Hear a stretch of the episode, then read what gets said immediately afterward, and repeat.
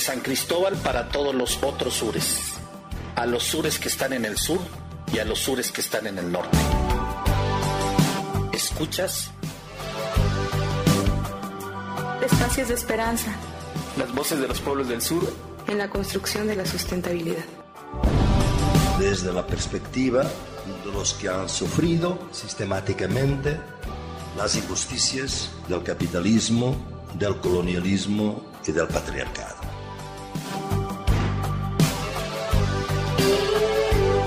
...99.1... Frecuencia libre.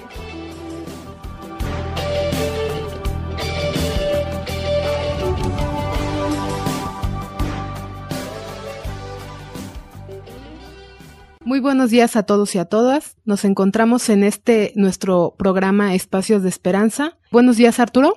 Buenos días, Cristina. Muy buenos días a todas y todos nuestros radioescuchas que nos sintonizan en la 99.1 frecuencia libre, a quienes nos oyen aquí en el Valle de Jovel y a quienes nos escuchan vía Internet en muchas ciudades de nuestro país y muchos lugares del mundo. Efectivamente, les mandamos un saludo a todos aquellos que nos escuchan y vamos a recordar las diferentes experiencias que tuvimos en nuestro programa anterior. Iniciamos con el proyecto de la estación juvenil que se sitúa en Chenaló y en donde nos compartieron los jóvenes de aquel lugar las diferentes acciones que llevan a cabo en esta región, en donde desarrollan diferentes habilidades para un poco incorporarse a este mundo globalizado. Una de ellas es el uso de las tecnologías de la información y de la comunicación. También tuvimos la experiencia de los compañeros de los jóvenes que se están organizando en los ejidos de Calakmul, de la Reserva de la Biosfera de Campeche y que nos están llamando a reconocer la importancia que tienen nuevos sistemas de cultivo como la hidroponía, la permacultura, en áreas donde la escasez de agua es definitiva para poder construir la sustentabilidad. También tuvimos la oportunidad de escuchar la experiencia del el Consejo Nacional de Organizaciones Campesinas, cuyo trabajo se ha orientado principalmente a promover el desarrollo rural sustentable y bueno, han tenido una experiencia muy importante en lo que se refiere a la soberanía alimentaria y han trabajado en diferentes regiones de México. Y escuchamos desde Filadelfia la experiencia del Comité para la Evaluación de la Sustentabilidad, esta red internacional que se está encargando desde lo local de establecer mecanismos, protocolos, índices muy claros para medir la sustentabilidad. Y quienes nos alertaron del difícil momento que vive en la actualidad el mundo para la necesidad de una reconversión global de la agricultura ante los cambios globalizantes de la crisis alimentaria y la distribución de la producción agrícola del mundo. Y bueno, para este programa tendremos otras cuatro interesantes experiencias de espacios de esperanza. Vamos a iniciar con las compañeras de Jolom Mayatic, que es una cooperativa de mujeres indígenas de los Altos de Chiapas que se han organizado para buscar alternativas que les permitan fortalecer su economía familiar y la comunitaria. Y bueno, esto ha sido a través de la elaboración y la comercialización de artesanías y también, bueno, la participación que han tenido en diferentes espacios de intercambio y reflexión. De ahí nos iremos al estado de Quintana Roo para conocer la experiencia de una de las organizaciones no gubernamentales ambientalistas más importantes de México. Nos referimos a amigos de Ciancan, a quienes recientemente le ha sido otorgado el Premio Nacional de Ecología y que nos van a compartir su experiencia en el manejo de diversas áreas naturales protegidas de ese estado caribeño mexicano. De ahí nos vamos a a ir a conocer la experiencia de Certimex. Esto en el contexto, bueno, de que hemos estado hablando de la importancia de la producción orgánica y de otras actividades orientadas a procesos agrícolas. Certimex, bueno, es una organización que ha desarrollado un trabajo muy importante en México porque está orientado precisamente a la inspección y a la certificación de la calidad de los diferentes procesos y productos agrícolas, pecuarios, agroindustriales y forestales.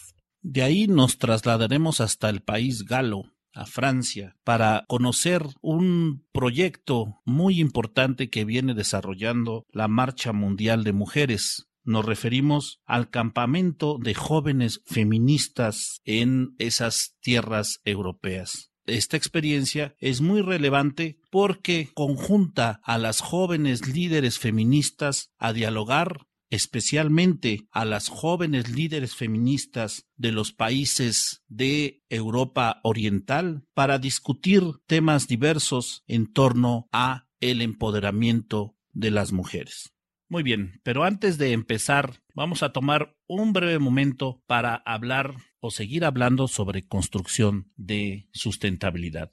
Y al día de hoy vamos a tratar de abordar cuáles son los nexos que existen entre la perspectiva de género y la construcción de sustentabilidad. Lo primero que podemos decir que no es un lugar común ni mucho menos es tratar de abordar el tema desde como la gran feminista mexicana Marcela Lagarde nos propone. Es decir, desde tiempos muy remotos, distintos elementos, distintos aspectos de nuestra realidad han sido sometidos a una explotación y a una devastación terrible. Tres de esos son elementos fundamentales. Uno es la cultura.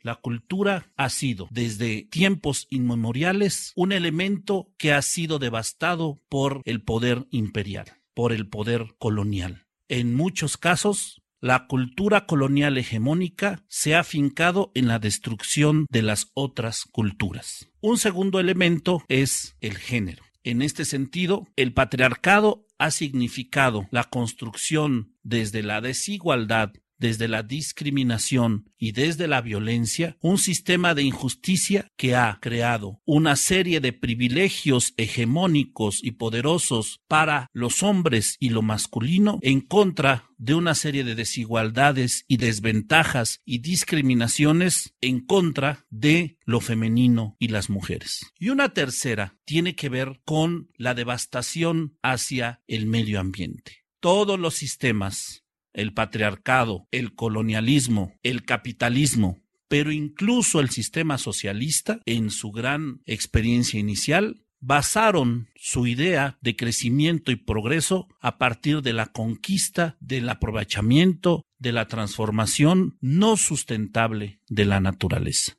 Estas tres explotaciones, estas tres devastaciones tan significativas que hemos tenido ahora como claridad epistemológica que reconocer son también ineludiblemente tres grandes vías de construcción de nuevas epistemologías. No es casual, entonces, que cada vez haya un reconocimiento mayor de que la diversidad cultural es, sin duda, la base para la sustentabilidad de la diversidad ecológica y ambiental. Y por tanto, no sería de ninguna manera una casualidad reconocer que la perspectiva de género es una condición básica para la construcción de sustentabilidad. Y en ese sentido podemos retomar algunas cosas muy simples que plantea Marcela Lagarde. Uno, si desde la perspectiva feminista hay dos conceptos que son claves para su entendimiento, estos conceptos también deben ser clave para la construcción de la sustentabilidad. Uno es la pluralidad y el otro la diversidad. En efecto, no podemos entender una construcción de sustentabilidad sin pluralidad y sin diversidad. De tal forma, aproximarnos ahora a pensar una nueva forma de construir el mundo no solo se refiere desde los aspectos que planteamos los ambientalistas de desarrollar relaciones de uso y aprovechamiento con los recursos naturales que signifiquen un uso permanente y sostenido de los mismos, en lugar de una explotación y agotamiento de estos. En ese sentido, el proceso de liberación que significa la construcción de la sustentabilidad coincide y retoma las nociones de liberación que plantea el feminismo, es decir, la liberación que significa una nueva mirada entre hombres y mujeres es también trascendente a una relación de liberación entre los seres humanos y el medio ambiente. Así que no hay construcción feminista sin construcción de sustentabilidad, pero no hay construcción de sustentabilidad sin esta mirada feminista. Y para eso el feminismo ha desarrollado una corriente muy importante que se denomina el ecofeminismo. Dentro de ella destaca una autora hindú. Esta gran feminista, ecofeminista, es Vandana Shiva. Y ella nos plantea de una manera tan sugerente y fina para los ambientalistas, que a veces solo estamos pensando en las relaciones ecológicas y las relaciones ambientales, en la necesidad de democratizar todo lo vivo. Y en esta democratización de todo lo vivo es esencial la democratización de la mirada con la que vemos el medio ambiente. El patriarcado ha hecho que el medio ambiente se ha visto desde la mirada precisamente patriarcal vemos el mundo desde los ojos masculinos. El mundo, las relaciones ecológicas, las relaciones ambientales se han construido hegemónicamente a partir de esta visión. Diríamos entonces, la ecología como epistemología ha sido construida desde la visión del patriarcado. Y Bandana Shiva nos propone que debemos redefinir la visión de la ecología a partir de esta perspectiva de género es decir, una visión del mundo, del medio ambiente, desde la perspectiva de mujeres y hombres, y no desde solo la perspectiva de los hombres. Para las ecofeministas hay tres argumentos claves que señalan, digamos, sus principios y cómo estos se vinculan con la construcción de sustentabilidad. El primero es precisamente que el orden simbólico patriarcal genera conexiones de dominación y explotación de las mujeres y la naturaleza. Aunque dicha relación se interprete de manera distinta, ambos, las mujeres y la naturaleza, son objeto de este orden simbólico y de dominación. En segundo lugar, el ecofeminismo denuncia la asociación que el patriarcado establece entre las mujeres y la naturaleza. Algunas de sus representantes argumentan que el cuerpo de las mujeres en sí mismo está sometido a esta construcción, a esta construcción de dominación y pertenencia que está asociado al patriarcado. De tal manera le asignan a las mujeres el papel de lo emocional y a los hombres el papel de lo racional. Y en ese sentido, el orden patriarcal, desde la visión de lo natural o lo ambiental, queda perfectamente establecido. Las cosas naturales son tema de las mujeres, las cosas racionales son temas de los hombres. Así que los hombres tienen necesariamente, en función de esto, que ejercer el poder. Por tanto, la capacidad masculina para controlar y transformar la naturaleza ha sido el sujeto de cambio y el motor de la historia. Sin embargo, las ecofeministas plantean no solo la necesidad de redefinir los binomios hombre-cultura, hombre-naturaleza, sino el binomio mujer-cultura y mujer-naturaleza.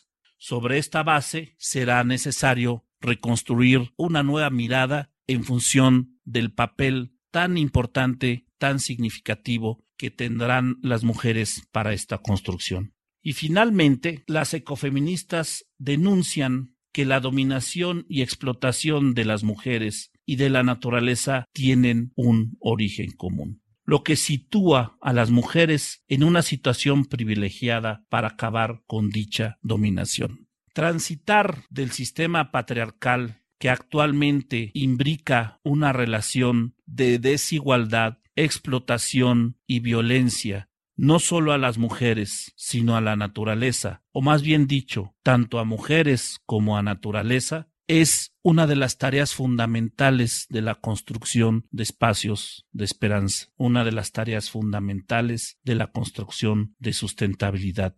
Se trata, tal y como nos dice Marcela Lagarde, una de las nuevas e imperiosas necesidades de crear una nueva fórmula para el futuro.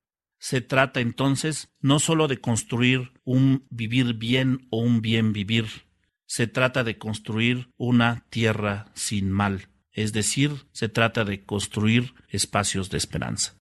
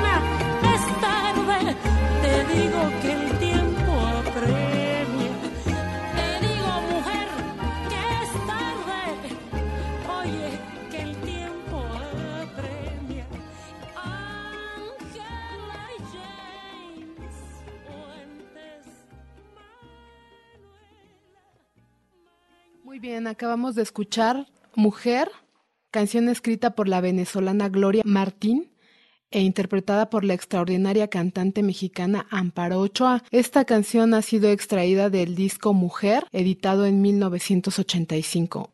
Bueno, después de esta increíble interpretación de Amparo Ochoa, no podemos hacer más que tratar de recordar el timbre único de voz que tenía Amparo pero también recordar cómo ella era quizá la cantante popular más cercana a los movimientos sociales.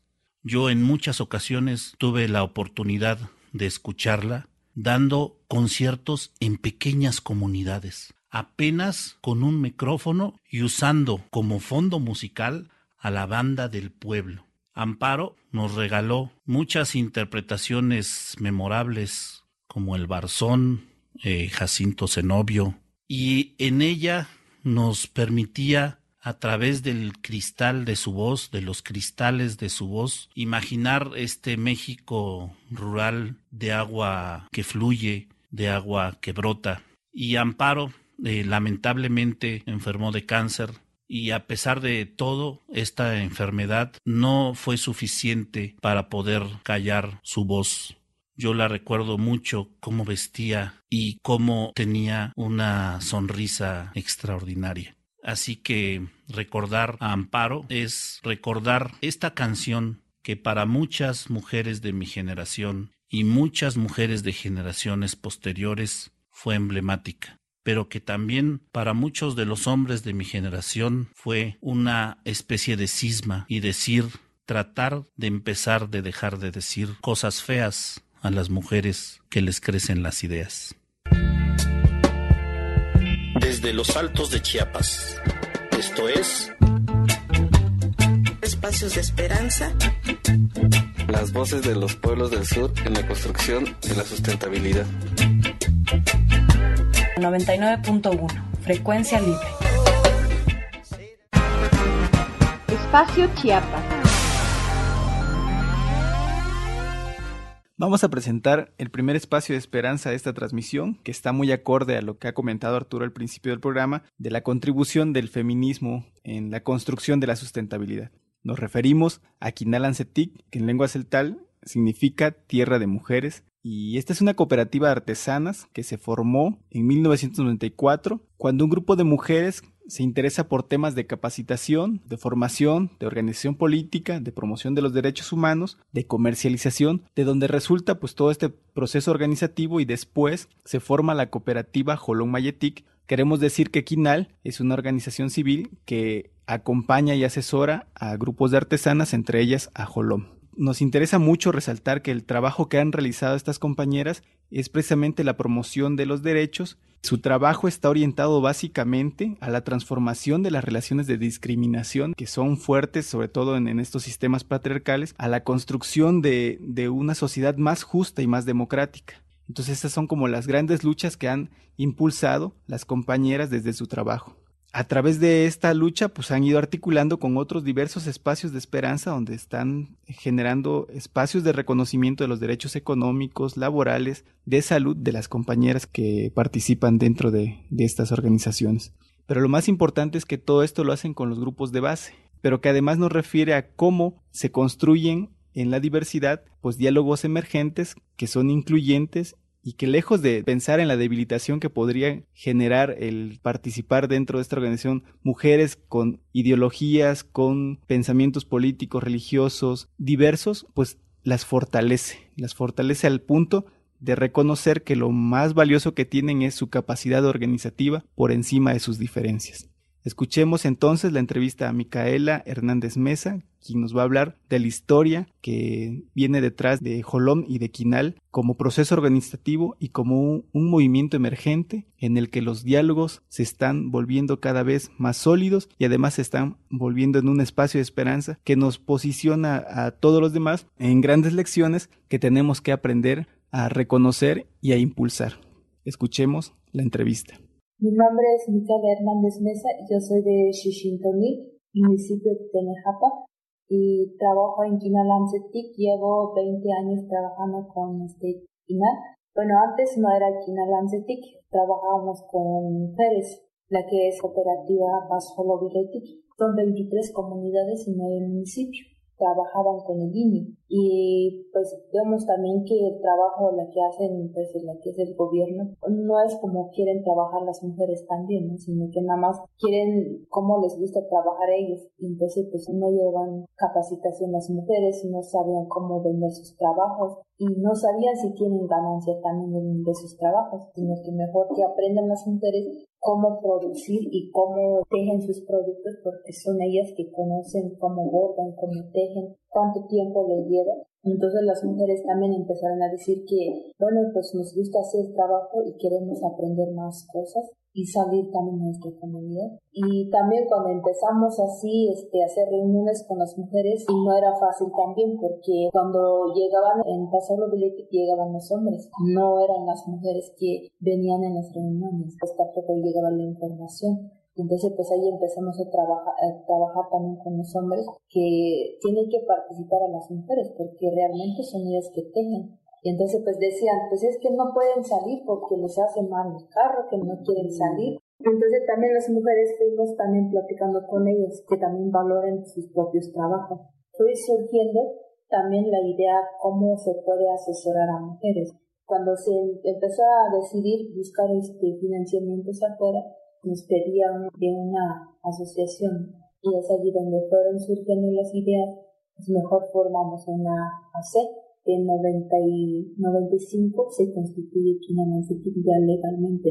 Después de eso, pues bueno, ya también de 94, ¿no? Porque como se empezó a mover más, cuando empecé el, pues, el levantamiento zapatista, entonces se empezó a, a, participar más las mujeres. Pero como que hay algunas también que no quieren participar, solo quiero tejer y ya nada más eso quiero.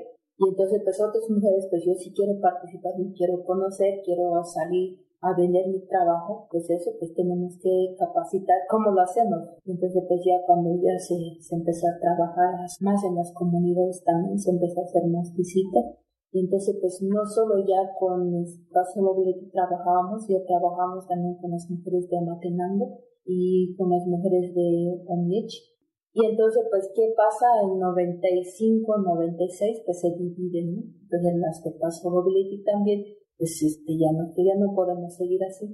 Y las que son zapatistas, las que no son zapatistas, entonces como que ya no podían trabajar juntos también.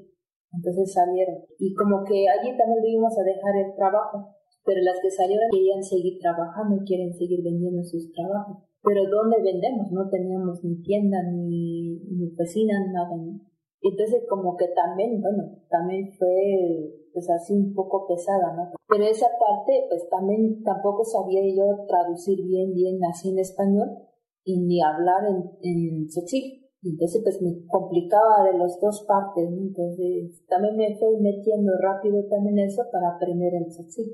Aprender y ir al banco y todo eso, porque sabíamos qué es un banco, ¿no? Entonces tampoco tenía yo conocimiento. Y luego también nos trataban mal en el banco. Si vamos con otras mujeres, pues a veces venían con mucho lodo, con sus changas y todo eso, entonces lleva lodo en el banco y nos decían que pues que no podíamos entrar en el banco y todo eso y eso todo lo vivimos. Aunque no hablamos bien el español, pero sí nos tienen que atender, cómo ir al banco, cómo manejar la chequera y todo eso. Entonces, desde ahí empezamos con las capacitaciones y también es taller de contabilidad, administración, cómo manejar calculadora. Todo tenemos que aprender todo eso, que ahorita ya lo veo muy sencillo, ¿no? Apachurar todas las teclas y todo eso es muy sencillo, pero cuando empezamos con todo eso era muy complicado, ¿no? Y entonces, pues que no solo las que están en la cooperativa, porque a veces muchos piensan que eh, cuando empezó el 94 ahí se empezaron a, participar las mujeres, sino que ya venían mucho antes a caminar y a participar. No es que no conocían el derecho, que es un derecho, ¿no? Pero salir de tu casa, enfrentar a, a sus esposos y todo eso, y dejar una noche su casa. Ese es tu derecho para que puedas participar que ellos pueden ir de nuestra parte, que decimos que no queremos salir y podemos hacer nosotras solas. Pero este trabajo de los derechos de las mujeres, ustedes lo empezaron a trabajar antes del 94, antes de que saliera la ley revolucionaria de mujeres, ya ustedes ya hacían trabajo de los derechos. Sí, ya hacíamos trabajo de derechos, pero no le llamábamos derecho, pero sí ya lo estamos trabajando, o sea, como te digo. Y entonces, Mica, ahí en Quinal, cuando ya está la cooperativa, ¿cómo resuelven esto de poder convivir mujeres zapatistas, mujeres no zapatistas? ¿Lograron eso en Quinal? ¿Cómo hicieron para poder convivir mujeres de diferentes, pues de diferentes posiciones, verdad? Por eso se divide ese del 95. Entonces ya del 96 se constituye Coloma y entonces se constituye por lo mismo que las que salieron de Paso empezaron a moverse, eran, bueno, son zapatistas, porque eran seis mujeres que empezaron, que luego fueron entrando más, y entonces pues ellas empezaron a decidir, o sea, si quieren entrar, quieren trabajar, que, que participen, que nos respetemos cada quien a dónde estamos metidos, ¿no? si somos zapatistas, somos turistas, somos no sé qué, qué tanto, ¿no? Entonces ellas decidieron respetarse, si tienen partido, tienen organizaciones, entonces pues se respetan. La que es cooperativa es cooperativa pues tampoco Quinal se puede meter, o sea, no, son, no es Quinal tiene que elegir el grupo, ¿no? sino que las socios tienen que decidir o sea, de respetarse. Entonces, la cooperativa de artesanas que asesora Quinal es un, espacio plural, digamos, diverso, sí, donde hay mujeres de, de varias posiciones políticas y pueden convivir en paz con respeto. Sí, porque esa es la que están haciendo ahorita, ¿no? Entonces, pues ahorita, pues en la cooperativa hay zapatista, hay zapatista y hay no zapatistas. También hay priistas de PRD, PRD y otros partidos también que casi no, sabemos de qué partido están. Y de religiones igual. Igual. igual hay católicas que no son católicas. Hay respeto. Si una comunidad puede venir todo su grupo, pues que vengan. Entonces puede venir y estar respetado también. Oye, Mica, y Quinal ha apoyado también a la cooperativa de artesanas para la comercialización de su artesanía, de sus productos. Sí. ¿Cómo es que es esta comercialización? ¿Cómo la hacen? ¿En dónde la hacen? Este, la comercialización se encarga Marla, ¿no? Esa es la que se encarga de, de moverse, de buscar mercado, este, de capacitar también a las mujeres junto conmigo, dando la traducción y todo eso, ¿no?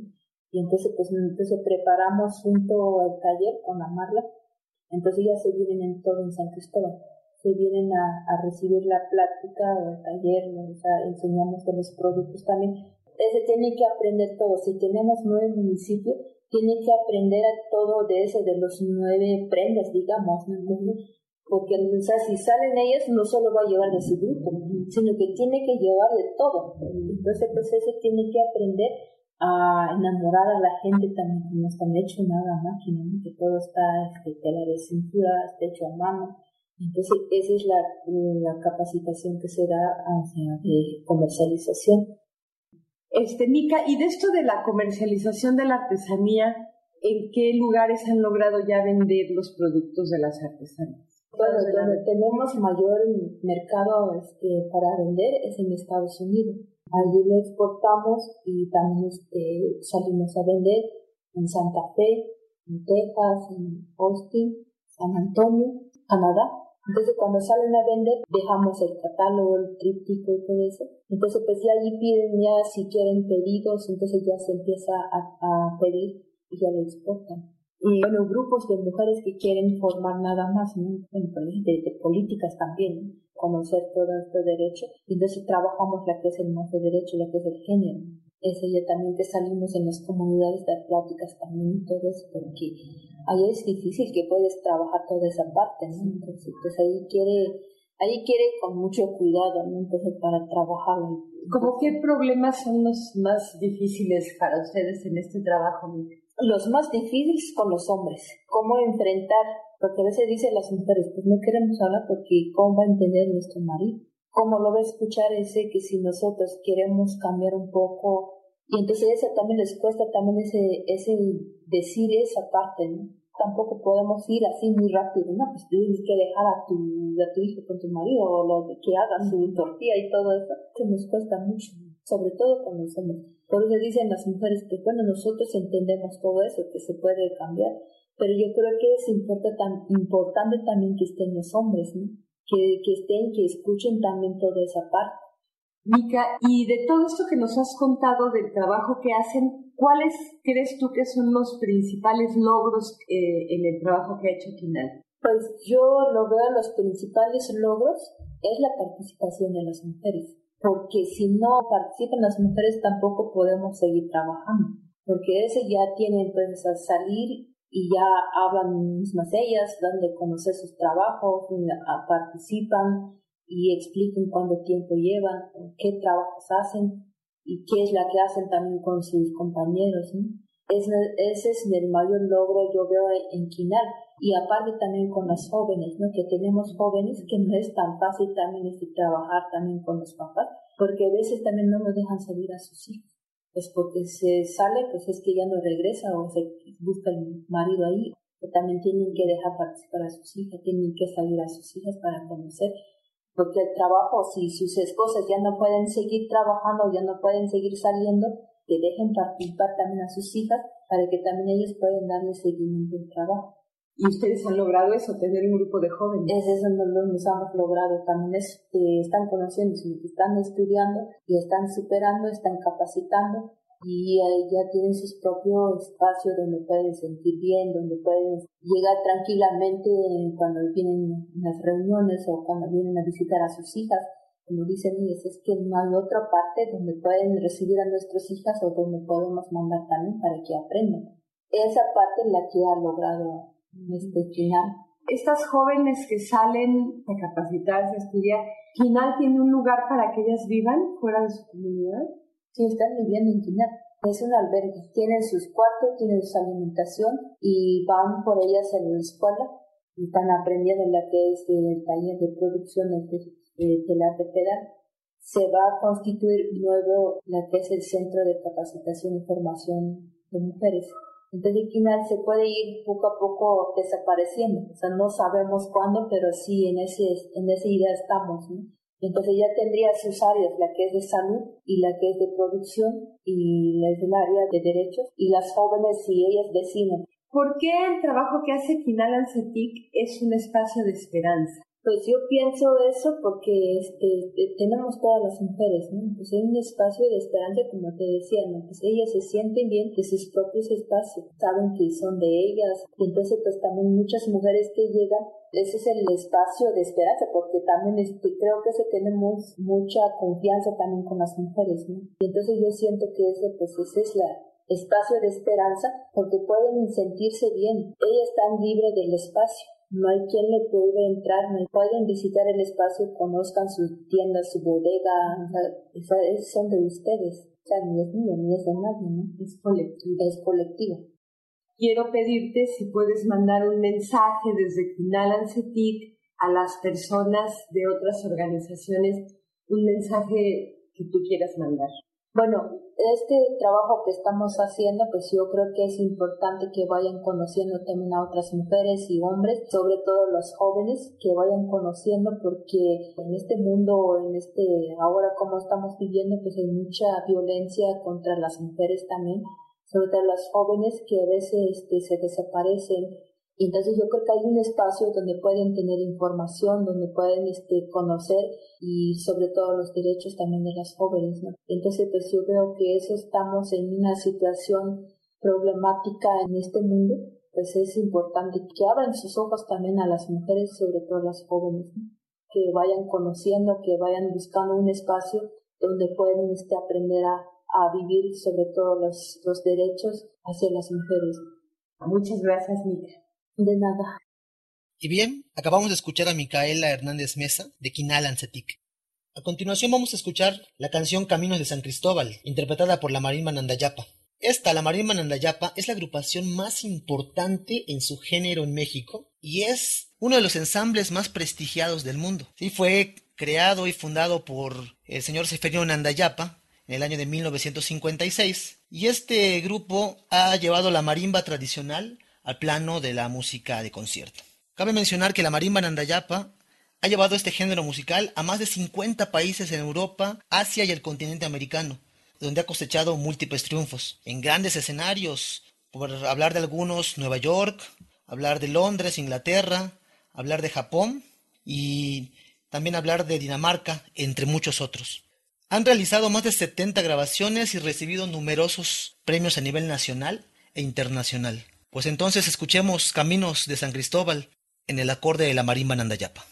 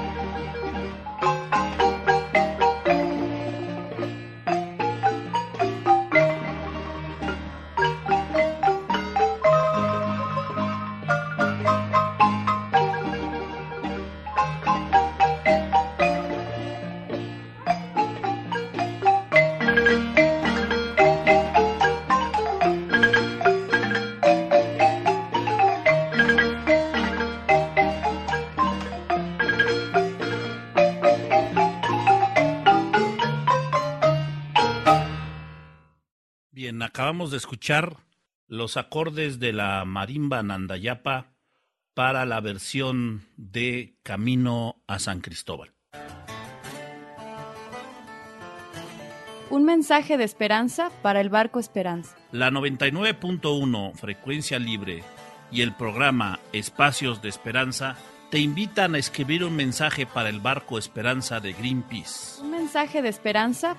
Actualmente el Esperanza se encuentra navegando en las costas de Groenlandia para hacer frente a las exploraciones de petróleo. Un mensaje de esperanza. Tu mensaje será leído en el programa Espacios de Esperanza y enviado a los tripulantes del barco de Greenpeace.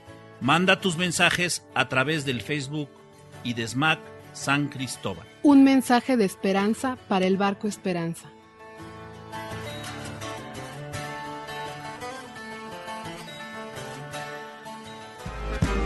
Espacio Sureste. Ahora tengo el gran gusto de presentar la entrevista con nuestro amigo Gonzalo Mederis, quien es director de Amigos de Ciancán. Amigos de Ciancán es una organización conservacionista fundada en junio de 1986 con el objetivo principal de promover, impulsar y apoyar acciones dirigidas a conservar la reserva de la biosfera de Siancán. Siancán, que en lengua maya quiere decir lo que nace bajo el cielo. Es quizá una de las reservas de la biosfera más espectaculares que tiene nuestro país y el mundo. Por eso fue la primera reserva de la biosfera mexicana que fue incluida en la lista del Patrimonio Mundial de la UNESCO. Siancán no solo nos provee de extraordinarios paisajes de selvas bajas y medianas, sino también asegura la protección de sistemas costeros y marinos.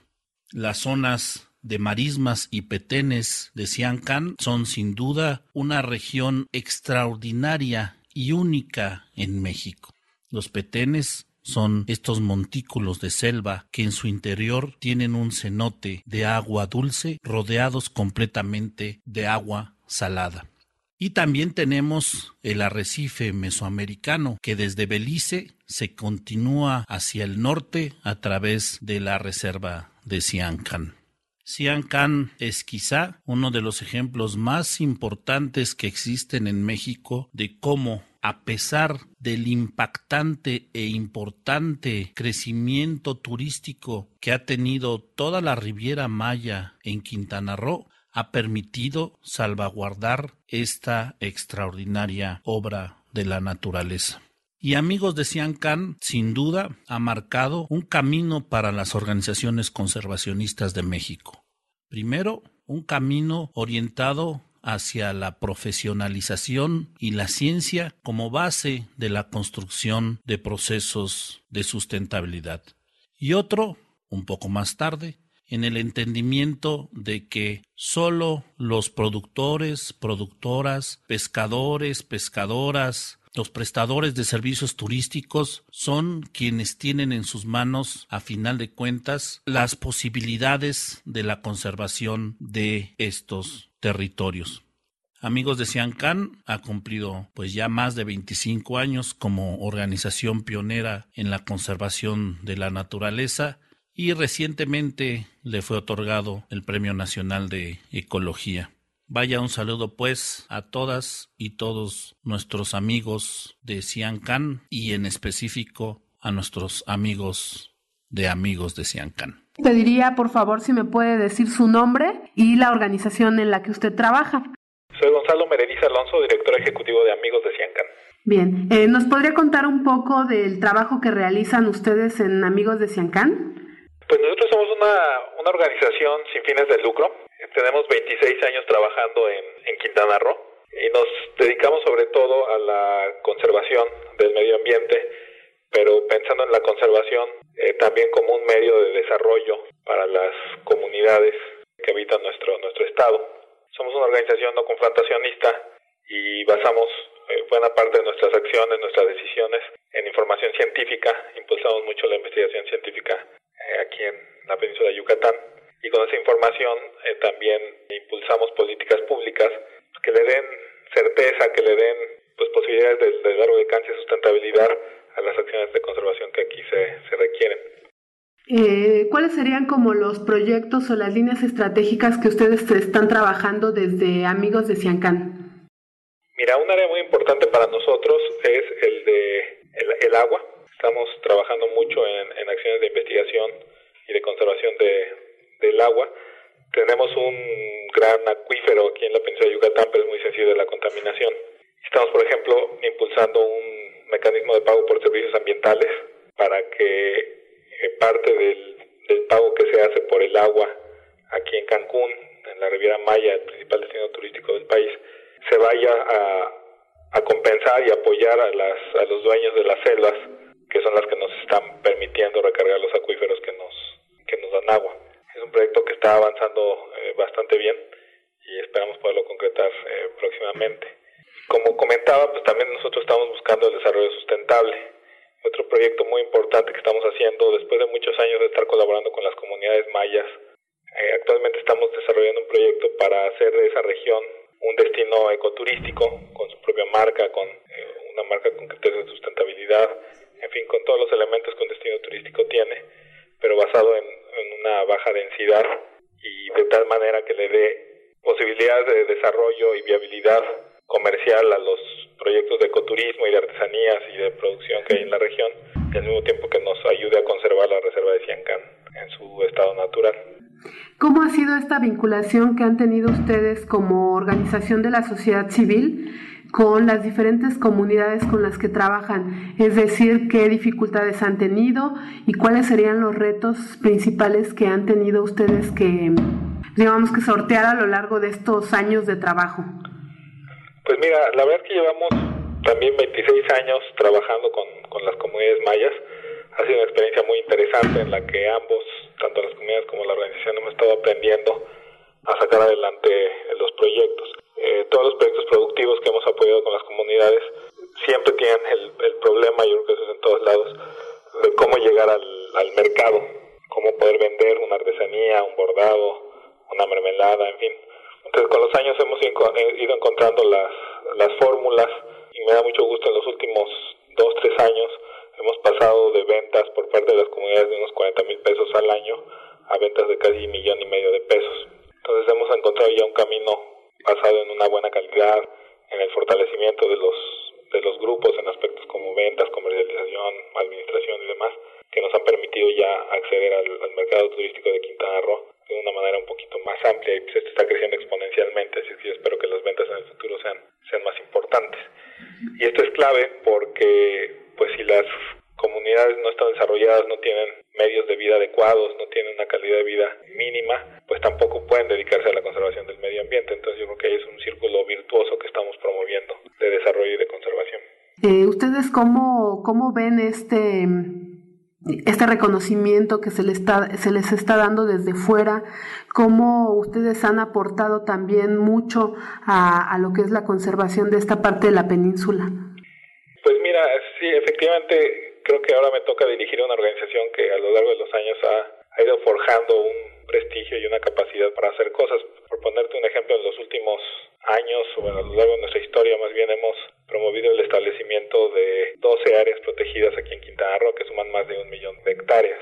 Y bueno, este tipo de logros a lo largo de los años y la consistencia que hemos tenido en nuestros planes de trabajo, en nuestros portafolios de sitios de conservación, pues nos han permitido darle certeza a la gente que nos apoya, a la sociedad, a los donantes, a las autoridades, para poder eh, colaborar y lograr más éxitos juntos. Finalmente, una organización como la nuestra no es más que una herramienta de la sociedad civil ¿Ustedes cómo han logrado permanecer tanto tiempo? ¿Cuál sería como, digamos, el éxito que han tenido ustedes para lograr transitar por tanto tiempo hacia esta construcción de sustentabilidad?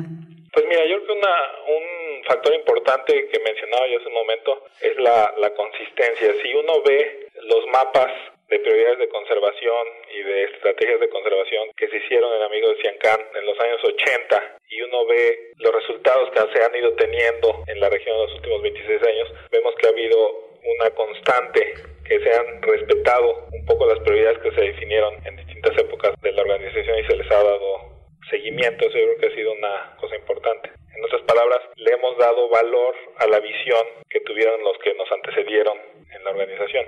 Otra parte importante del éxito de Amigos de Ciencan y aprecio que nos consideren como una organización importante en, el país, eh, es que desde el primer día Amigos de Ciencan tuvo un consejo directivo claramente definido y un equipo de trabajo encabezado por un director también muy bien definido.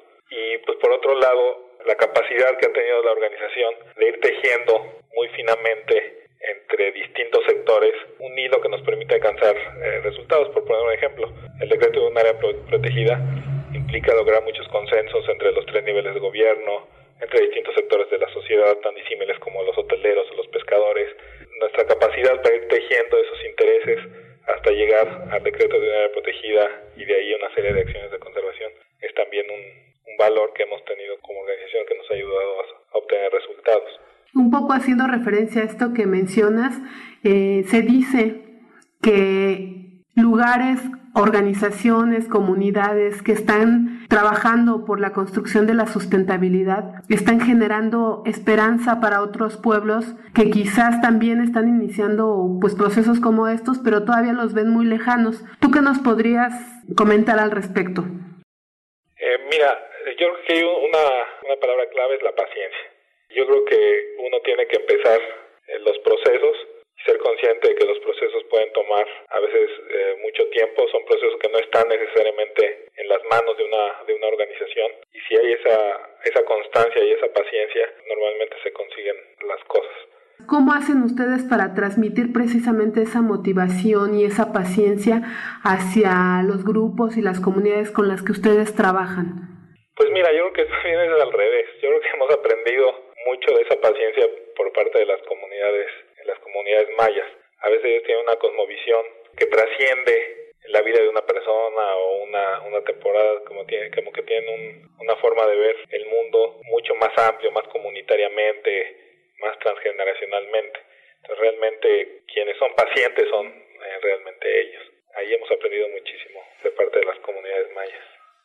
Bueno, desde tu particular opinión, ¿qué mensaje de esperanza quisieras transmitir a los pueblos que nos escuchan, pues quizás en México, quizás en otras partes del mundo, y que están también trabajando en estos procesos de organización y de motivación y de construcción y conservación de sus territorios? Pues que aunque tenemos muy serios problemas en nuestro, en nuestro país, pues hay muchos casos, tanto en México como en el mundo, de gente que ha salido adelante, y de países y de naciones, de pueblos que han salido adelante de situaciones igual o más complicadas que, la nuestra. Yo creo que podemos hacer mucho por nuestro país y yo creo que las cosas van a ser distintas en el, en el futuro. Yo personalmente soy, soy optimista de que las cosas se puedan arreglar y por eso la verdad que estoy en este trabajo. Si somos perseverantes, si hacemos las cosas con transparencia, si buscamos tener resultados concretos y, efectivos, yo creo que podemos hacer mucho las organizaciones de la sociedad civil y podemos realmente lograr un cambio en el corto, mediano y largo plazo. Bueno, ¿alguna cosa que quisieras agregar a lo que nos has compartido de la experiencia de Ciancan?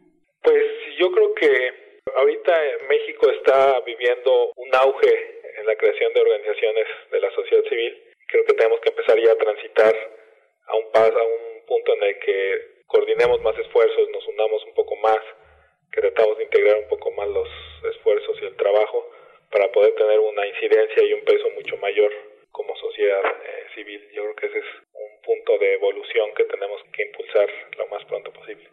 Bueno, pues este agradecemos mucho el tiempo que nos has brindado para esta entrevista y te invitamos a que nos puedas escuchar por vía internet en este nuestro programa de Espacios de Esperanza sin duda, les agradezco a ustedes mucho su, apoyo. Bueno, muchísimas gracias. Gracias, hasta luego.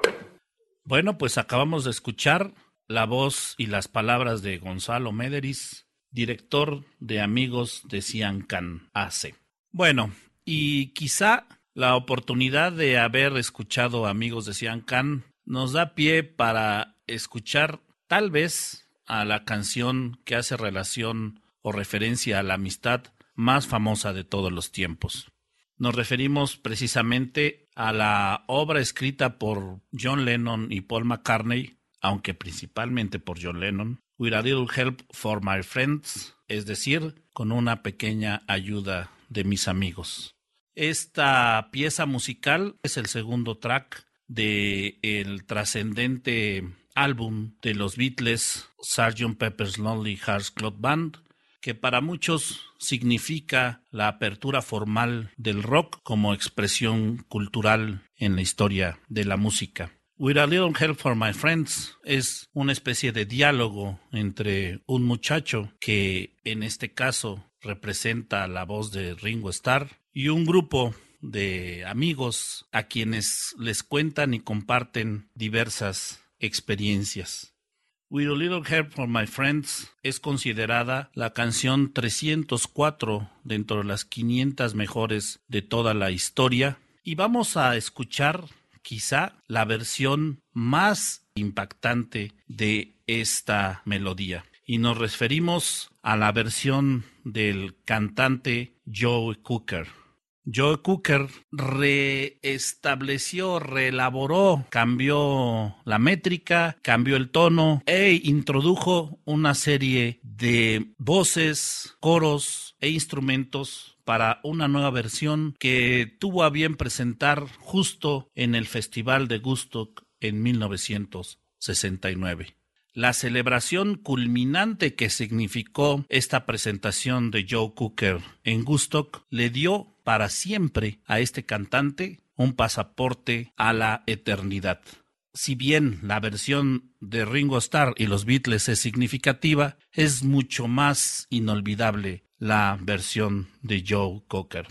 Podemos decir que con esta versión también esta canción dio saludos y bienvenidas generosas a la época del amor y paz, a la época de los hippies, cuyo emblemático concierto de Gusto manifestó que todo es posible de alguna manera construir siempre y cuando se cuente con una pequeña ayuda de los amigos. Escuchemos entonces a Joe Cooker con With a Little Help for My Friends.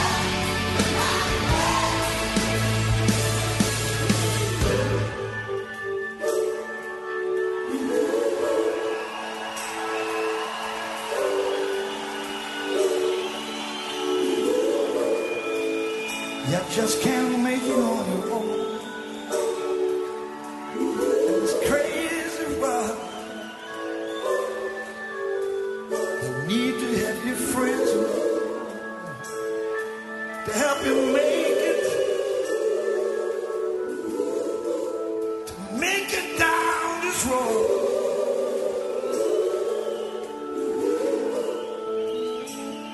We just put some love in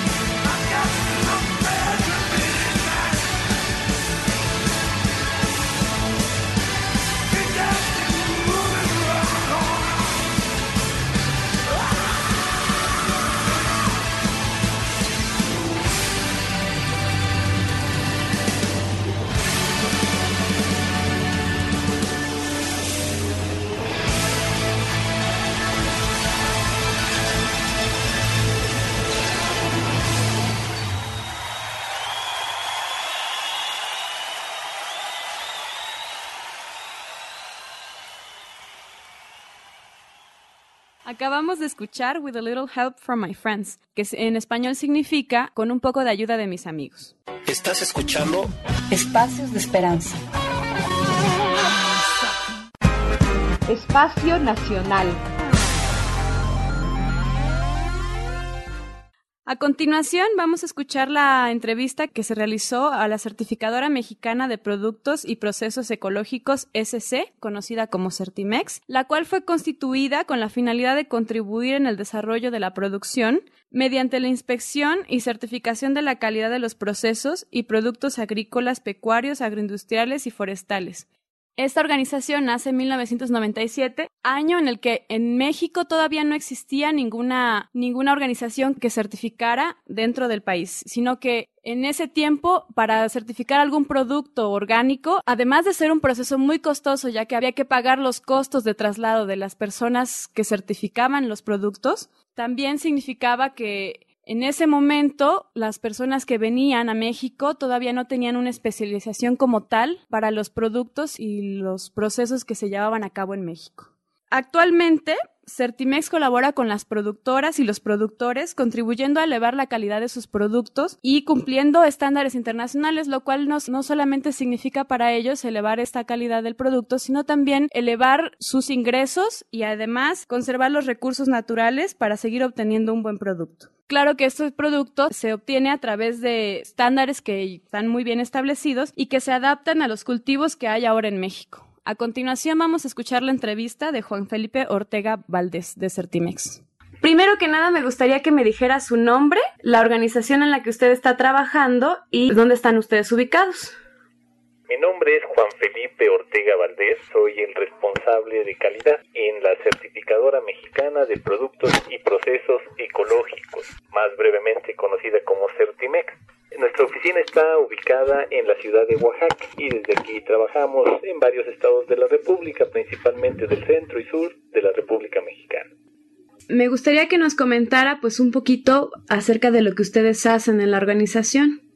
Pues nuestro trabajo es la certificación. Nosotros nos dedicamos a certificar, certificar productos, principalmente bajo la norma que se le llama orgánica eh, o alimentos biológicos o ecológicos que en general eh, pueden manejarse como sinónimos. Pero también trabajamos la certificación para el mercado justo. Esa específicamente es la certificación del símbolo de pequeños productores. Ese es nuestro trabajo, certificar hacemos una evaluación en campo de lo que realizan quienes nos solicitan el servicio y si, si se evalúa como positivo, se les otorga un certificado, un documento que indica que cumplen eh, la norma bajo la cual fueron evaluados. También me gustaría un poquito conocer sobre cuáles son los principales factores que animan un poco a la gente con la que ustedes están trabajando a ser productores orgánicos, ¿no? A ser certificados. ¿Cuáles son las ventajas de, tener un producto certificado como orgánico? La gente desea certificarse porque, bueno, primero este, están ya haciendo una producción, están aplicando sistemas que están orientados a obtener un alimento sano sano para quien lo produce, porque no, no le va a afectar la salud a los productores, y sano para quien lo consume, porque no lleva pues residuos, alguna contaminación que pueda dañar la salud de quien lo va a consumir. Y bueno, eso yo lo, lo ubico como un asunto de, pues de ética, ¿no? De, de su voluntad, es su deseo, es su filosofía de hacer las cosas y lo hacen porque están convencidos de que eso quieren hacer. Y lo único que necesitan entonces ya es un reconocimiento, una, una evaluación que les permite entrar al mercado. Y ahí es cuando, ahí es cuando ya entra la otra fuerza, que es el dinero. Eh, el mercado, eh, la gente que consume estos alimentos, considerando el esfuerzo que se hace para obtenerlos, suelen pagar un sobreprecio, un precio un poco mayor que el mismo alimento en, en condiciones convencionales. ¿Cómo es que, que, va cambiando esta visión, ¿no? Después de haber sido certificado un, producto como orgánico, ¿cuáles son como las cosas que va mejorando en ese sentido? O, o más bien la certificación surgió después del método de producción. En primer lugar, algunas gentes se dieron cuenta que ciertos métodos de producción de alimentos eh, resultaban dañinos, dañaban la salud de quien lo producía y también de quien se alimentaba de esos alimentos. También suele pasar que algunos, nos ha pasado con varios casos, eh, nos llaman porque dicen, pues yo ya soy orgánico, solo necesito que me certifiquen. Y sí, se tienen o ya están aplicando varias prácticas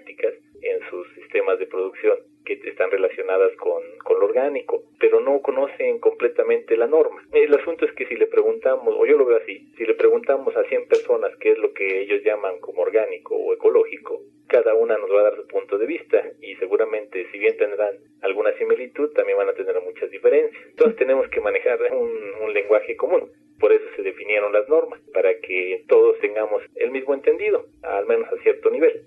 Entonces, cuando vamos y hacemos la evaluación y ya le damos a conocer la norma completa, eh, algunos se dan cuenta que hay partes de la norma que todavía no están cumpliendo. Pero, eh, pues generalmente tienen la voluntad de completar el proceso. Se les definen unos aspectos que todavía tienen que trabajar, lo atienden y en un transcurso de generalmente un año o dos, cuando mucho, logran completar su proceso y obtener su certificado orgánico.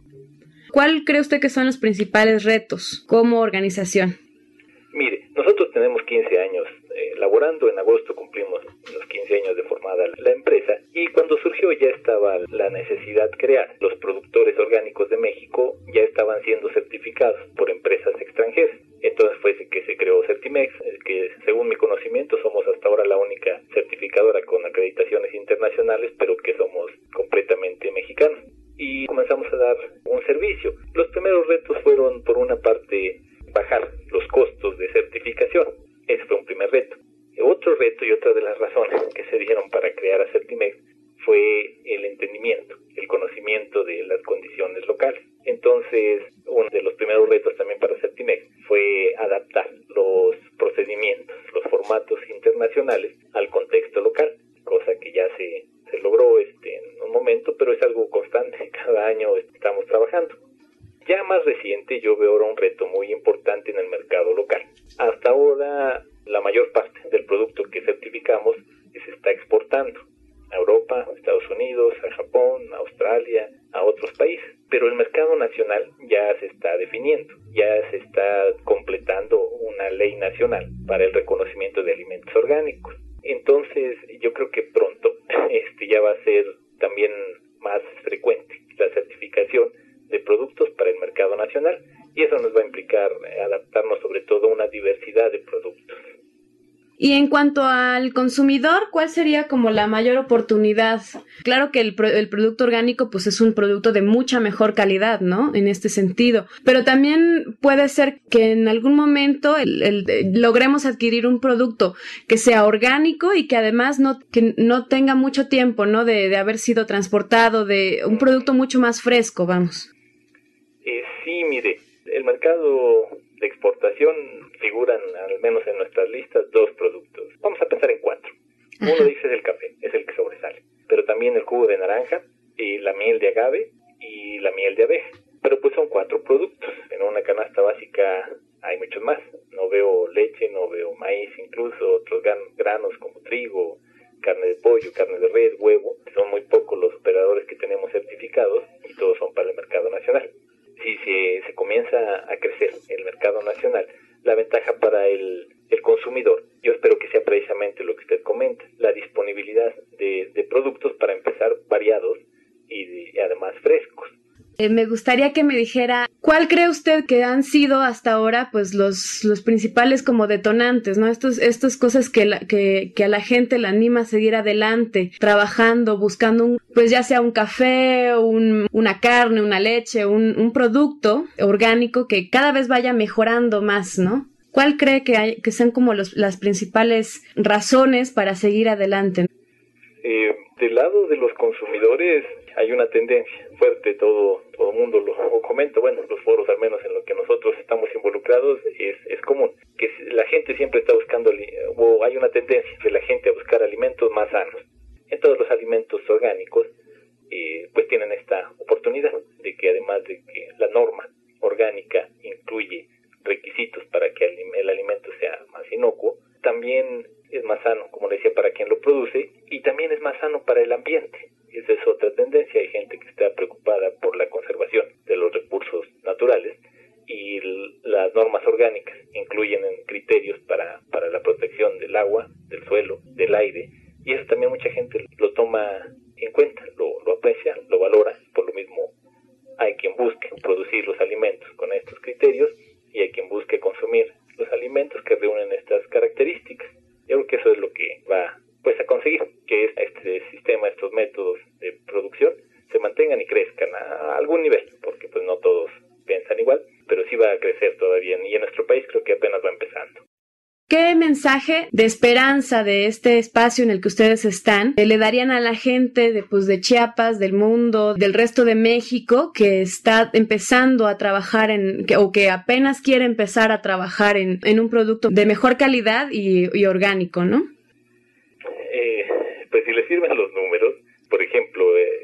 Hay una estadística que se presentó en, hace poco más de un año eh, de un estudio que se hizo en, de 10 años, entre el 2000 y el 2010, el mercado orgánico creció tres veces, viéndolo desde la superficie que se está cultivando en el mundo. Es un estudio que se hizo a nivel mundial por un instituto de Suiza. Entonces, en el mundo definieron que en 10 años se incrementó la superficie cultivada con estos métodos orgánicos eh, tres veces, un 300%. Igual los volúmenes de ventas de alimentos eh, andan en ese rango de haber crecido tres veces en diez años.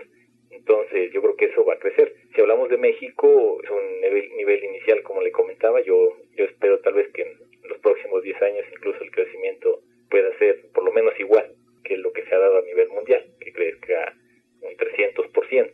Tengo una expectativa de que el mercado nacional va a crecer en estos años que vienen. Ahora, creo que muchos productores tienen la idea y se han limitado porque piensan que hay este, restricciones técnicas que no les permitirían convertirse de convencionales a orgánicos. Hay gente que está muy acostumbrada al uso de fertilizantes químicos y de eh, fungicidas, herbicidas, creen que técnicamente sería muy difícil adaptar su sistema a la producción orgánica. Desde esa perspectiva yo, yo creo que hay soluciones para todo. Ya las instituciones, los institutos de, investigación, las universidades están involucradas y han ido desarrollando tecnologías que puedan sustituir a los métodos convencionales con métodos orgánicos. Entonces ya hay quien les pueda resolver sus problemas técnicos, es cosa de, de buscarlos, de vincularse, nosotros con gusto podríamos orientar, canalizar hacia quién podría apoyar en esto.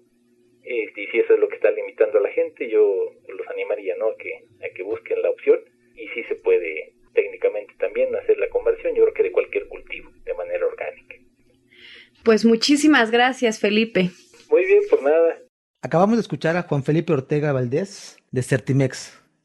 Y a continuación escucharemos al dúo Mexicanto, que es un dueto originario de la Ciudad de México y que fue fundado por ahí de los años 80, 85 más o menos, y está integrado, o es integrado aún, por Sergio Félix y David Filio. El dueto mexicano, Mexicanto, es considerado como un precursor de la corriente de la trova mexicana moderna. Sí, al principio, en sus primeros años, eh, se establecieron como un colectivo musical y se fueron posicionando en el gusto de las personas y amantes de la trova. Originalmente no eran famosos por el nombre de sus integrantes, sino más bien eran famosos como mexicanto, como colectivo. En sus primeros éxitos, pues se encuentran haber grabado canciones importantes del folclore latinoamericano, como ejemplo Solo le pido a Dios de León Gieco, Coincidir de Alberto Escobar, y bueno, otro de sus éxitos grandes es Me Basta de David Filio, entre muchos otros. Mexicanto, integrado por David Filio y Sergio Félix, han fusionado matices poéticos y han construido un estilo propio en su propuesta musical. Cuentan actualmente con 11 producciones discográficas. Entonces les dejamos con Mexicanto, con la canción En Venta, que se desprende del primer disco del mismo nombre en el año de 1987.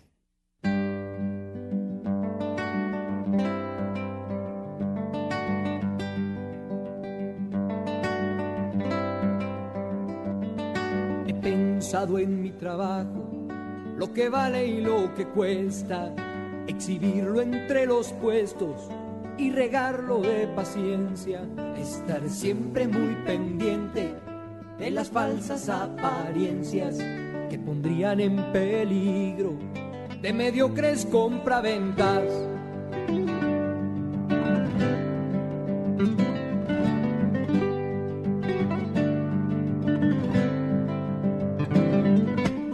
Entre anaqueles con colores y espejuelos, sacudiendo siempre el polvo, acercando a los pequeños, estar bien comprometido al saber qué es lo que vendo, convencido el comprador, garantizo lo que entrego.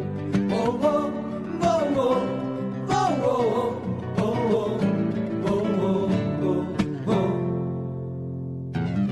Por momentos se me olvida que aún existe gente viva con delgados monederos y muy gordas osadías, con los ojos bien abiertos para hallar su conveniencia y con unos cuantos pesos hasta un moño en la pechera.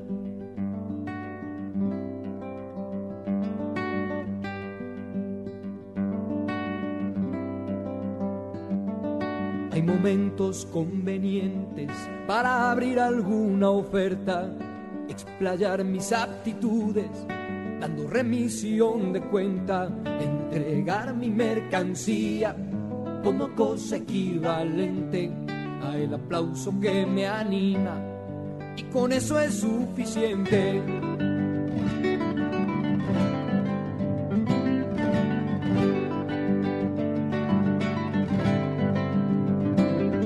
Ya por hoy fue demasiado contagiarlos de rarezas. Sean prudentes y comprendan, soy un hombre que se expresa con motivos muy ajenos.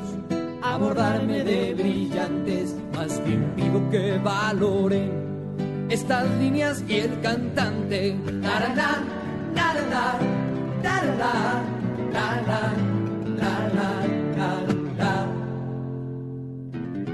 Por momentos se me olvida que aún existe gente viva con delgados monederos y muy gordas osadías, con los ojos bien abiertos para hallar su conveniencia y con unos cuantos pesos hasta un moño en la pechera.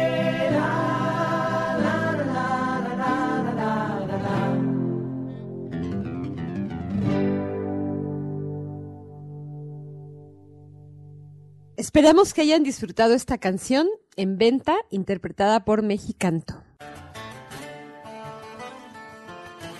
Un mensaje de esperanza para el barco Esperanza. La 99.1 Frecuencia Libre y el programa Espacios de Esperanza te invitan a escribir un mensaje para el barco Esperanza de Greenpeace. Un mensaje de esperanza.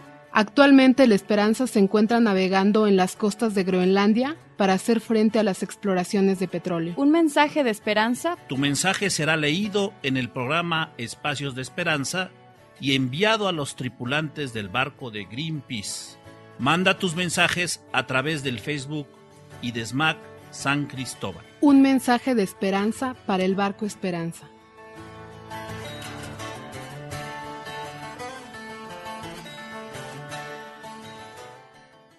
Espacio Internacional. Enseguida vamos a presentar una entrevista con Sara Daniel. Ella es una joven activista feminista. Ella es brasileña, pero vive en Francia actualmente. Y en realidad como joven activista, ella está realizando actividades en diversos países eh, del mundo como integrante de la Marcha Mundial de Mujeres.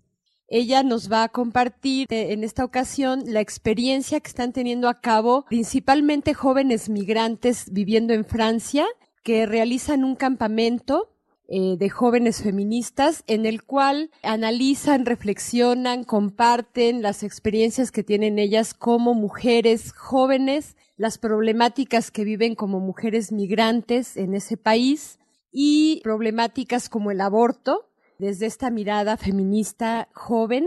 La importancia que tiene este campamento para ellas es porque significa la construcción de un espacio feminista con nuevas propuestas construidas desde ellas y nos colocan el reto a las feministas más mayores, a las, a las viejas feministas, de escucharlas, de eh, llevar a cabo sus propuestas, de compartir con ellas y de seguir construyendo eh, adultas y jóvenes el feminismo como este espacio de esperanza necesario para erradicar el patriarcado de nuestras vidas, de nuestras relaciones.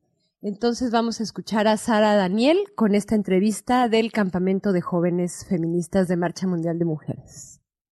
Me dices tu nombre, la organización en la que estás y en dónde está esa organización. Bueno, me llamo Sara Yo hago parte del grupo Jóvenes de la Marcha Mundial de, de Francia, que está en Francia. Y bueno, ahora estoy en México con las brujas. Esta Marcha Mundial de Mujeres, allá en Francia, ¿qué actividades realizan? Bueno, yo hago parte del grupo Jóvenes de la Marcha Mundial. Es un grupo que tiene más autonomía. La actividad que hacemos más es organizar un campamento de jóvenes feministas de Europa. Hace dos años que hacemos ese campamento. El primero pasó en Francia en agosto de 2011, en Toulouse, en el sur de, de Francia. Y el segundo campamento fue este año, en 2002, y fue en Rumania, en el centro de Rumania, cerca de Bucarest. El próximo normalmente está en Turquía. ¿Y este campamento de jóvenes por qué surge, Sara? Este campamento de jóvenes surge porque, bueno, Europa tiene como una crisis económica y una llegada de los partidos políticos de derecha en casi todos los países, Portugal, España. Entonces queríamos abrir un lugar para que las jóvenes de Europa podamos discutir, podemos también encontrarnos, hablar de nuestra dificultad en los contextos europeos y también conocernos para construir un movimiento más fuerte porque el contexto de Europa está más difícil. Entonces queremos abrir un espacio así de debate, de construcción de un movimiento feminista y fue el Grupo de Francia que organizó el primer campamento. El primer año, en 2011, fue solamente el Grupo de Francia que organizó todo lo que era logística, el lugar, el campamento, la comida, que llegaron por lo menos 200 mujeres de, de casi cada país de Europa Portugal, Azores, España, País Vasco, Alemania, Bélgica, Armenia, Rumania. Entonces, cuando esas mujeres llegan, la organización son, es de todas, es porque el acompañamiento es autorestivo. Entonces, hay un equipo de, de organización en el inicio, pero luego, durante los 10 días, cada grupo de país tiene sus actividades, hace la comida, hace la limpieza, hace los talleres, facilita las asambleas. Y en el final del primer acompañamiento, pues un grupo de otros países, que es Rumania, hablaron que quería organizar en su país. Entonces ya se fue para Rumania. Y para organizar el acompañamiento de Rumania, ya no, no solamente fue el grupo de Rumania ni de Francia, fue más un grupo de varios países. Había mujeres de Suiza, Alemania, España, Portugal, Francia y Rumania. Organizamos el segundo acompañamiento juntas. ¿Qué hacen cuando se reúnen las mujeres, las jóvenes feministas? Mm. Primero, es, eh, el objetivo de este, de, este, acompañamiento era de abrir un espacio de discusión entre jóvenes. Bueno, porque varios tenían la idea que mm, el contexto de, de, Europa y la crisis económica también, las jóvenes nos sentimos diferentes. Muchas tienen que emigrar.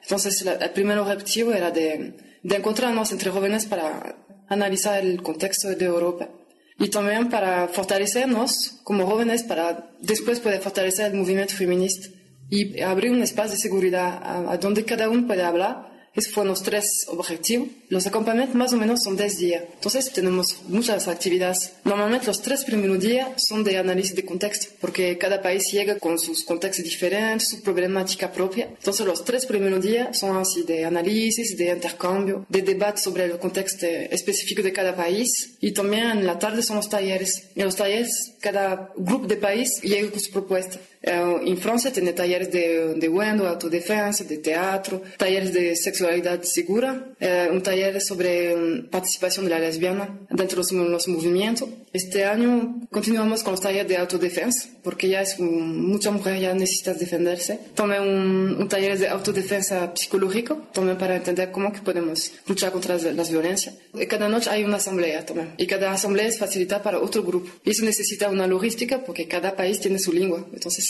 toma mucho más tiempo, pero es súper interesante. Y luego los otros días, primer acompañamiento, escribimos un pronunciamiento común y para eso pues fue tres días de trabajo, un pronunciamiento de cinco hojas, pasó más de tres días de poder construir juntas para poder escribir porque era muy difícil tener un acuerdo porque cada país tiene diferencia.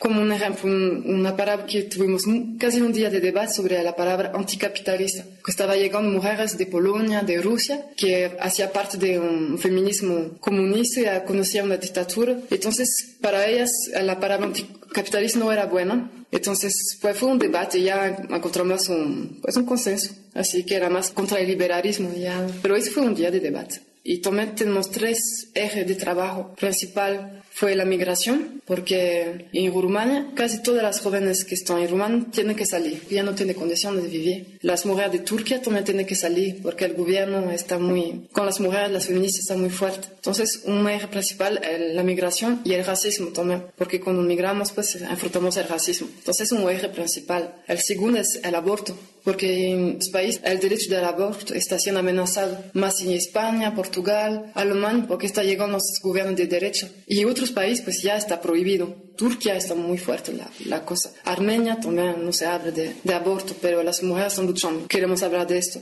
Y el tercer eje también que hablamos mucho es la participación de la lesbiana adentro del movimiento feminista y también con la necesidad de juntarnos entre lesbianas porque en, Francia, por ejemplo, había lesbianas de Armenia y Rumania, el año después ya tenía que salir de Rumania porque ya es súper peligroso, entonces ya tenía que salir. También las lesbianas de Rumania, que no hay grupo de lesbianas ya. Entonces, como que vamos, eh, abrimos ese espacio de encuentro para, primero para hacer una red de solidaridad y también hablar de las problemáticas de la lesbiana adentro del movimiento feminista, que también las lesbianas estamos en toda parte en el movimiento feminista europeo y también pues tenemos nuestra propuesta política.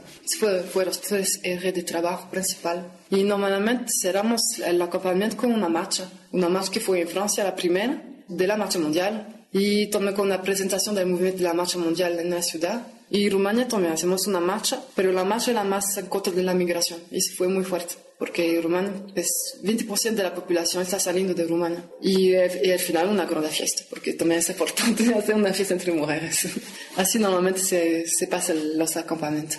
Oye, Sara, pues es muy importante para las feministas, esto es algo muy, muy importante, tiene un gran significado como movimiento político, el feminismo ha mostrado históricamente que tiene un alto nivel de crítica y de propuesta y de acción. Y esto que nos cuentas es un reflejo de eso. Y quiero preguntarte también, ¿qué dificultades han tenido para realizar este campamento y cómo lo han superado. Tuvimos dificultad. La primera dificultad en Francia como en Rumania fue de encontrar un lugar, porque en Francia era un poco más fácil, pero explicar que queremos un acompañamiento solamente de mujeres jóvenes durante 10 días, que todo sería de, de las mujeres, hacemos comida, hacemos también construimos. Eso fue primero difícil. Y Rumania fue mucho más difícil porque pues, es la primera vez que hay un acompañamiento solamente de mujeres. Entonces, como normalmente teníamos un lugar y una semana antes del acompañamiento cambiaron, ya no quería rentar, ya habíamos pagado una parte. Ella hablaron que no, entonces ya tuvimos que encontrar otro lugar y por suerte había un otro en el mismo pueblo que, que sí hablamos mucho con la propietaria, que era una mujer. Entonces nos dejó el lugar. Pero luego también tuvimos problemas con las autoridades locales. Más y Rumania también que no quería que se pase en su pueblo. Entonces tuvimos que hacer carta formal, que es un acompañamiento de la marcha mundial. Fuimos a hablar como un grupo de, de mujeres de varios países para comunicar con las autoridades y hablamos que sí, vamos a hacer una comisión de seguridad, que, que no va a tener problemas, que no vamos a beber, esas cosas. Y también tuvimos un otro problema, fue los visas para llegar, porque en Rumania tenía que llegar otras mujeres, porque la idea es que este, este campamento está en Europa ahora, pero poco a poco vamos a salir de, Europa, porque es de la marcha mundial, y la marcha mundial es un movimiento que es mundial, internacional, entonces no queremos quedar en Europa. Entonces habíamos la idea de ya invitar otras mujeres para llegar, para que, que ya empiece a conocer la dinámica y llevar al continente. Tenía que llegar una mujer de Kenia, de Tunisia, una activista de la marcha mundial que hace parte de, también del, ¿cómo se dice?, la primavera árabe, que estaba dentro de los movimientos. Tuve que llegar, y de Filipinas, tuve que llegar, pero había todo, el, el, boleto, las cartas de recomendación, las visas, pero las visas nunca, nunca llegaron. Podíamos, llamamos, la secretaría hacía una, una carta, no llegaron. De hecho, porque la Rumania es un país que quiere entrar en Europa, que está todavía en transición. Y una cosa de la Europa que pidieron para Rumania es de, controlar su migración. Entonces no dejaron nada de las mujeres de llegar de África y de Asia. Y eso no, no conseguimos lograr, no llegaron. Solamente los encontramos en Internet, hacemos un, un encuentro para Internet. Llegaron solamente las compañeras de Brasil y de Chile. Ellos consiguieron llegar, pero de Brasil también porque estaba llegando para Francia. Las otras no llegaron, entonces fue así un poco difícil para nosotros. Y también porque pues ya estaba todo listo, los boletos, todo estaba, pero no, si no logramos, todavía nos tenemos que luchar para eso.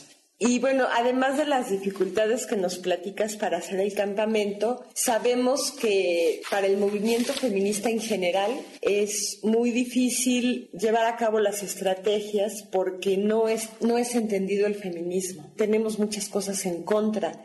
Y a pesar de todas esas dificultades que como feministas se enfrenta, ¿qué es lo que anima a seguir siendo feminista? Y sobre todo para ti que, y para el campamento que son mujeres jóvenes feministas, ¿qué las anima a seguir adelante en el feminismo a pesar de tantas dificultades?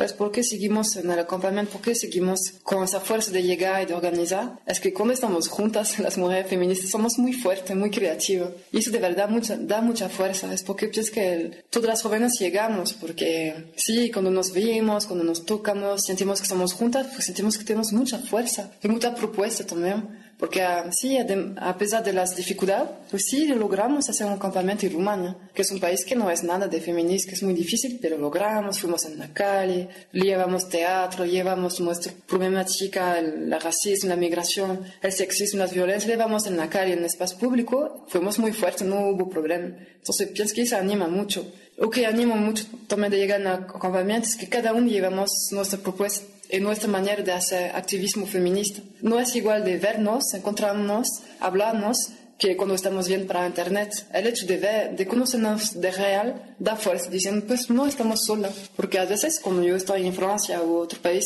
pues me siento un poco, no sola, pero a veces me siento así, como, ah, está muy difícil porque el contexto está fuerte, la patriarcado está fuerte, en cada parte tiene problemas, la guerra todo. Pero como vemos que somos muchas y que cada uno llevamos una propuesta en nuestro contexto, pues da mucha fuerza. Y de intercambiar nuestro activismo permite también de ampliar, de ver otras maneras de luchar. Una lleva la, el arte, otra lleva otra manera de pensar, otro problemática que no había visto. Entonces cada vez que yo, yo un acompañamiento, salgo de ahí con más fuerza y con más herramienta político y de reflexión. Y pienso que eso nos anima de llegar. Sara, ¿y por qué eh, las jóvenes feministas de Marcha Mundial de Mujeres son un espacio de esperanza? Porque es un espacio de esperanza para mí, es porque estamos abriendo un espacio de solidaridad y de sororidad cuando el patriarcado y el capitalismo siempre quieren dividirnos entre feministas. Y pues es una lógica de hacer la sociedad siempre más individualista. Y no es por lo contrario, queremos ser juntas y estamos llegando mujeres que son muy diferentes, mujeres de partido político, mujeres anarquistas, mujeres que son ateos, mujeres católicas, mujeres musulmanas. Estamos juntas para construir algo, para luchar contra el patriarcado y pues sí es un espacio de esperanza porque sí podemos lograr construir algo juntas, un movimiento feminista. A pesar de nuestras diferencias, pues estamos ahí en pie. Por último, Sara, te quiero pedir si puedes dar un mensaje como joven feminista de Marcha Mundial de Mujeres para las personas que van a escuchar este programa. Bueno, entonces como joven feminista, yo que quiero hablar es que pues que seguimos en la lucha, que cada uno llevamos nuestra propuesta de activismo, bueno, que usamos la creatividad que tenemos como mujeres, como feministas, y que sea con el arte, con la escritura, estudiando, trabajando, pasando un momento bueno entre nos, y que sí, que tenemos que seguir luchando y hablar, tocarnos, hablarnos, y siempre, siempre con más creatividad, así es. Muchas gracias, Sara. Bueno, gracias a ti, Lupita, de dejar ese espacio para hablar. Hasta luego. Hasta luego. Acabamos de escuchar a Sara Daniele del Campamento de Jóvenes Feministas de Marcha Mundial de Mujeres. Y a continuación vamos a escuchar una de las piezas más importantes en la música clásica, que es el bolero de Ravel, el fragmento de conclusión, del bolero de Ravel, interpretado por la Orquesta Filarmónica de Berlín bajo la dirección de Herbert von Karajan. Esta pieza fue creada en 1928 por el compositor francés Maurice Ravel, quien compone esta obra y la dedica a Ida Rubinstein, una bailarina de la época, que le encarga esta obra a Maurice Ravel para que fuese interpretada por su compañía de ballet. La obra estaba ambientada en el exterior de una fábrica como signo de una de las obras que a él más le gustaban, que era Carmen. Sin embargo, al momento de salir a, escena, en el momento en que se estrena en la ópera de Garnier el 28 de noviembre del mismo año, no ve la luz hasta después de la muerte de Maurice Ravel. Esta obra en el tiempo en el que fue compuesta no era considerada como música, como una obra de música, y algunos hasta incluso dijeron que era uno de los ruidos más hermosos que habían escuchado. Sin embargo, incluso el mismo Maurice Ravel reconocía que no, que no era música. En la actualidad esta es una de las piezas más importantes de la música clásica.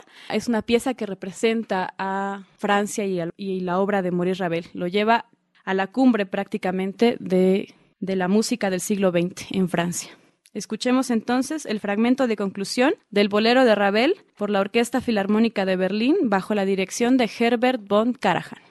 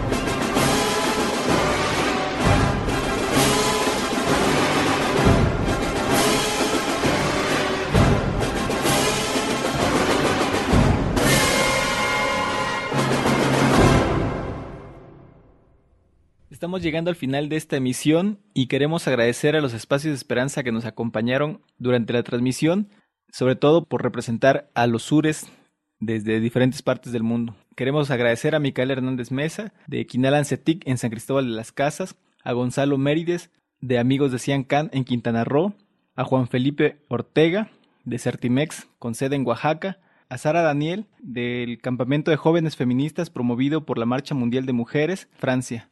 A todas ellas y ellos, gracias por compartir sus voces y sus mensajes de esperanza en la construcción de la sustentabilidad. Bueno, pues desde aquí enviamos un saludo a todos y todas aquellas que nos han compartido estos y los anteriores espacios de esperanza. Y bueno, nos despedimos el día de hoy. Estuvimos en cabina Arturo Arreola, Nora Samayoa, Armando Hernández, Edwin Fernández, Guadalupe Cárdenas, Cristina Reyes y en los controles técnicos Miguel Ángel Velarde. Les recordamos que pueden dejarnos sus comentarios en el Facebook IDESMAC San Cristóbal y en el Twitter arroba IDESMAC. Y también les recordamos que no se olviden de enviarnos su mensaje de esperanza para el barco Esperanza de Greenpeace. También queremos agradecer a la Frecuencia Libre por la transmisión de este programa. Les invitamos a que nos sintonicen el próximo miércoles a partir de, de, las 9 de la mañana en este, el programa Espacios de Esperanza. Hasta pronto. Desde San Cristóbal para todos los otros sures, a los sures que están en el sur y a los sures que están en el norte. ¿Escuchas? Espacios de Esperanza. Las voces de los pueblos del sur en la construcción de la sustentabilidad. Desde la perspectiva de los que han sufrido sistemáticamente las injusticias del capitalismo, del colonialismo y del patriarcado.